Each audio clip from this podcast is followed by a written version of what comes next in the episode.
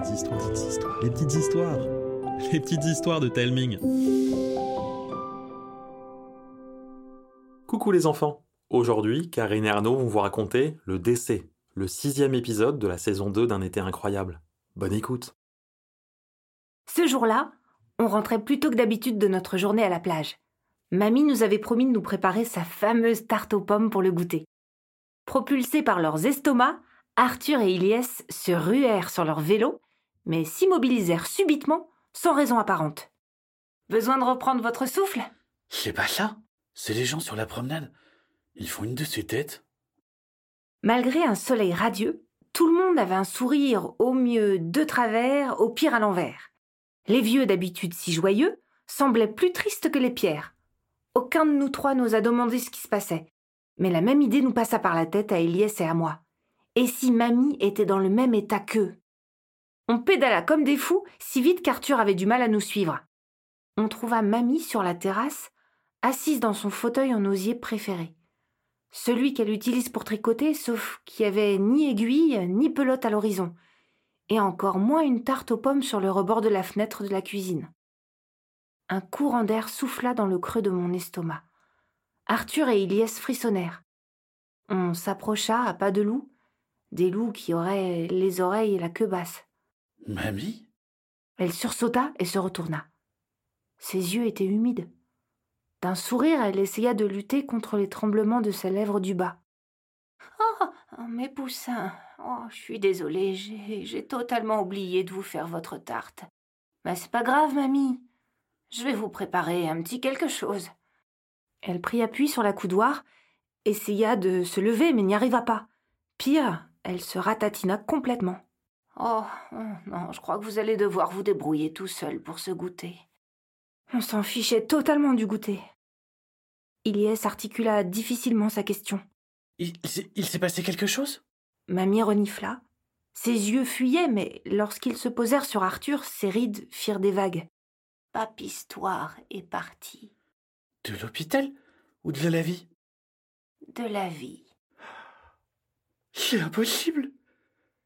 Après qu'on est allé le voir, il allait mieux. Son vieux cœur n'a pas tenu le coup. Il nous a quittés en début d'après-midi. Arthur s'effondra, la bouche grande ouverte, incapable de sortir le moindre son. Ilyes essuya ses larmes dans sa manche. Moi, j'ouvris grand les yeux pour ne pas laisser s'échapper les miennes. Notre peine donna assez de force à mamie pour se lever et nous enlacer tous les trois. Sa peau et son odeur de lavande me réconfortèrent un peu. Arthur, lui, restait inconsolable. Je suis sûre que là où il est, il deviendra le plus grand conteur pour faire rêver tous ceux qui rejoignent l'au-delà. Il va me manquer. Oh, à nous tous, mon chéri. Dites les copains, je peux rester avec vous ce soir? Bien sûr. Pour nous changer les idées, mamie nous proposa de l'aider à faire la tarte aux pommes. On éplucha les fruits tous les trois, tandis qu'elle préparait la pâte. Puis on joua au kems, au domino, au ni oui ni non. Et au détour d'une question, Papistoire refit surface. On se remémorait les meilleurs moments que l'on avait passés à l'écouter sur la place du village. Lorsqu'on sonna. Personne ne sonnait jamais chez mamie à une heure aussi tardive. Elle alla ouvrir, un sourcil levé. C'était monsieur Tapage, le libraire du village. Marc? Mais que faites-vous ici? Je suis passé chez Arthur et son papa m'a dit qu'il était ici. Anatole voulait que je lui remette ceci. Il tenait un vieux carton couvert de gribouillage. Arthur se leva et fixa monsieur Tapage comme on fixe un fantôme. Il m'a dit que tu saurais en faire bon usage. D'accord. Arthur prit le carton. Il resta planté là, à le contempler. Je. Eh bien, je, je vais vous laisser. Bonne soirée. Merci. Rentrez bien. Lorsque mamie referma la porte, Arthur ne bougea pas d'un millimètre, totalement absorbé par le mystérieux carton qui intriguait Ilyes et piquait ma curiosité au vif. Qu'est-ce qui est écrit dessus? Des mots en pâte de mousse et des petits dessins Ça veut rien dire. Ce sont peut-être juste des décorations. Tu veux pas regarder ce qu'il contient? Si, bien sûr. Il posa le carton sur la table du salon. L'excitation était palpable.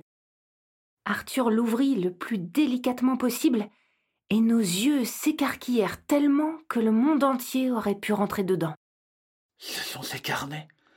Tous les carnets de Histoire. Il y en a au moins cinquante. Mais pourquoi il me les a donnés? Pour être son successeur. C'est logique après tout. Tu lui as dit que tu voulais devenir conteur. On connaît personne d'autre aussi passionné par les légendes que toi. Je ne sais pas s'il serait à la hauteur. Bien sûr que tu le seras, et peut-être même plus, si tu nous lisais une de ces légendes. Un sourire s'accrocha entre les oreilles d'Arthur. Il ferma les yeux, prit un carnet au hasard, fit tourner les pages et s'arrêta. Tout au fond de la forêt se trouve une toute petite maison si bien camouflée par la végétation que personne ne peut la voir. C'est le refuge du réparateur de rêves. Un drôle de petit bonhomme, vêtu d'habits couleur nuit, qui ne sort de chez lui que lorsqu'un habitant du village n'arrive pas à trouver le sommeil. Il se faufile alors chez le malheureux, et à l'aide de poussière d'étoiles se glisse dans ses rêves. Après une inspection soigneuse, il sort de ses poches son couteau suisse multitou et une bobine de fil de soleil pour effectuer les réparations. Une fois sa mission remplie, il s'éclipse, laissant à son patient le bonheur de profiter d'une belle nuit de sommeil. On était conquis par le récit. À notre demande, Arthur enchaîna, toujours en choisissant une légende au hasard. Dragon de la rivière, nuage perdu, chevalier des plantes, les légendes de papistoire racontées par Arthur nous transportèrent pendant des heures, jusqu'à ce qu'il se mette à bailler et que l'on aille tous se coucher. Le lendemain, Arthur bondit de son lit et nous réveilla en sursaut. J'ai une idée. Euh, comme ça, au saut du lit Ah, je sais pas comment tu fais. Grâce à mon rêve, c'était génial. Il y avait une journée d'hommage à Papistoire. Et dans les rues, sur la promenade, au parc, il y avait une sorte d'exposition avec tous les dessins et les légendes de Papistoire. Ce serait trop génial si c'était vrai. Oh, mais j'y compte bien que ce soit vrai. Ça vous dit Carrément On déboula sur des ressorts dans la cuisine. Tout en engloutissant notre petit-déj, on exposa notre envie à mamie. Quelle riche idée Oh, je vais en parler au maire Cinq minutes plus tard, sa voiture démarrait. De notre côté, avec Ilias et Arthur, on éplucha tous les carnets, marquant d'un post-it nos préférés. Chaque légende était illustrée de dessins qui ne manquaient pas de nous décrocher la mâchoire. Notre lecture nous absorba et la sonnerie d'un téléphone nous fit bondir. C'était mamie.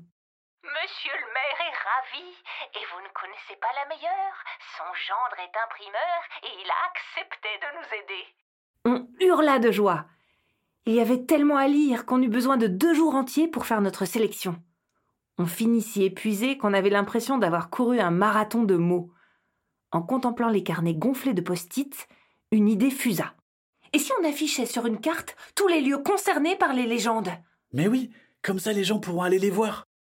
On passa voir monsieur le maire avec mamie, et tous les cinq, on décida où devaient être exposées les légendes. Comme dans le rêve d'Arthur, les rues, la promenade, le parc, la place du village furent toutes désignées. Après ça, on se rendit tous chez l'imprimeur. Il y avait plus de cent histoires et leurs dessins à mettre en valeur. C'était une sacrée mission, mais elle ne lui fit pas peur. Trois jours plus tard, un convoi de camionnettes chargées de légendes arriva devant la mairie. Tout le village était là. Tous les habitants s'étaient passé le mot et voulaient aider à mettre en lumière les trésors de Papistoire. Arthur fut tout remué par cette mobilisation. À la tombée de la nuit, tout était accroché. Des sourires et des larmes de fierté se disputaient sur tous les visages. On l'a fait. Si seulement il pouvait voir ça. En plein jour, ça va être extra. Vivement demain. Le lendemain, on rejoignit Arthur chez lui.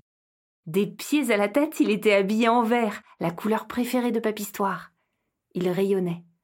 Mais à mesure qu'on approchait de l'église, un nuage de doute éclipsa le sourire d'Arthur. Il devint tout pâle et se trifouilla les doigts. En croisant mon regard, sa langue se délia. Vous croyez que ça va bien se passer? Ton projet a redonné le sourire à tout le village. Ça ne peut qu'aller. Cette journée va être mémorable. Et elle le fut. La cérémonie à l'église fut pleine d'émotions. Tout le monde avait un message d'hommage pour Papistoire. Mais le plus extra fut ce qui se passa après. Les rues du village devinrent noires de monde. Dans toute la région, tout le monde s'était passé le mot. Une exposition légendaire avait lieu dans un petit village de bord de mer. Des larmes inondèrent le visage d'Arthur, mais cette fois, elle n'avait rien de triste. On venait de réaliser quelque chose de fou. En voulant lui rendre hommage, on avait réussi à inscrire Papistoire dans la légende. Voilà les enfants, j'espère que l'histoire vous a plu. N'oubliez pas de nous mettre plein d'étoiles sur votre application de podcast et de nous envoyer des messages sur les réseaux sociaux ou par mail. Ça nous donne plein de force pour la suite. Je vous embrasse et je vous dis à bientôt.